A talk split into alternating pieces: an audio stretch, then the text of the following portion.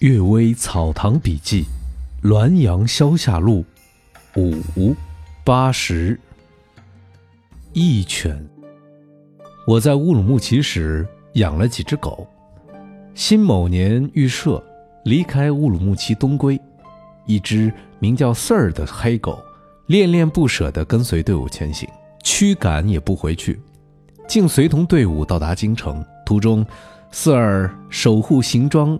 非常严格，就是童仆也不能取出遗物。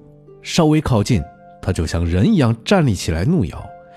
一天，经过 B 展的七打板，这是一个七重曲折、非常陡峻险要的地带。四辆车子，一半在岭北，一半在岭南。天已漆黑，不能全部过岭集中一处。塞尔于是就卧在山岭的顶峰。左右张望着看护，一见人影就奔驰茶室。我曾为 Sir 赋诗二首：“归路无烦汝寄书，风餐露宿且随雨。夜深奴子酣眠后，未守东行数辆车。”这是一首。还有一首：“空山日日忍饥行，冰雪崎岖百念成。我已无关何所恋，可怜如意太痴生。”记录了四儿的实际情况。到达京城一年多后，一天晚上四儿中毒死去。有人说，家奴们嫌他守夜太严，因此用计把他杀死；而推说是盗贼毒死的，这不过是一种主观推断罢了。我收葬四儿的尸骨，打算为他起个坟，题字“义犬四儿墓”，然后再雕琢成随我出塞的四个家奴的石像。跪在四儿的墓前，各在胸部刻上他们的姓名，依次叫赵长明、于禄、刘成功、齐来旺。有人说将这四个家奴安置在四儿的墓旁，恐怕四儿是不愿意接受的。于是我就终止了这一打算，仅在家奴们注释上题写了“狮犬堂”三个字。当初翟孝廉赠我四儿的前一天晚上。我梦见已故的仆人宋玉向我叩头说：“我思念主人从军万里，现在前来服役。”第二天得到信儿，因此清楚地知道这是宋玉转生。然而宋玉生前阴险狡黠，是群仆的罪魁祸首，为何做狗以后反而忠心耿耿起来了呢？难道是他自知恶业堕落，悔而从善吗？若是这样，也可谓是以善补过了。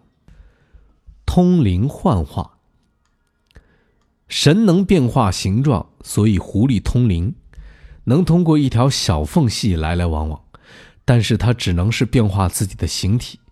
宋蒙权说，他家里有个女仆被狐狸魅惑，一到夜里便被狐狸拖得一丝不挂，从窗棂间抬出去放到廊下。一起猥亵戏弄，女仆的丈夫持刀向外冲，但门被插得死死的，打不开。有时他也把门虚掩等着，那门却自动关得死死的，气得他只能在屋里怒骂。有一天，他偷偷地藏了一支火枪，打算隔着窗户射击，到时候枪却找不到了。第二天，却发现火枪在钱柜里，火枪长近五尺。柜口只有一尺多，不知道是怎么放进去的。这就是说，狐狸还能变化它自身以外的人或物的形状。宋儒动不动就说：“究究事物的原理。”像这类事儿，又怎么能以理来推测呢？姚安公曾说：“狐狸住在坟墓里，却幻化为屋宇的模样，人看着像真的一样。”不知道他自己看。是什么样子？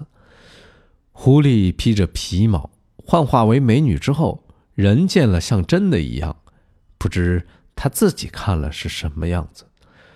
不知这狐狸幻化之后，另外的狐狸看来又是什么样子？这真是没法推究的事儿啊！第一骑士乌鲁木齐把总蔡良栋说，该地区刚刚安定之时，他曾巡查到南山深处。乌鲁木齐在天山之北，所以叫它南山。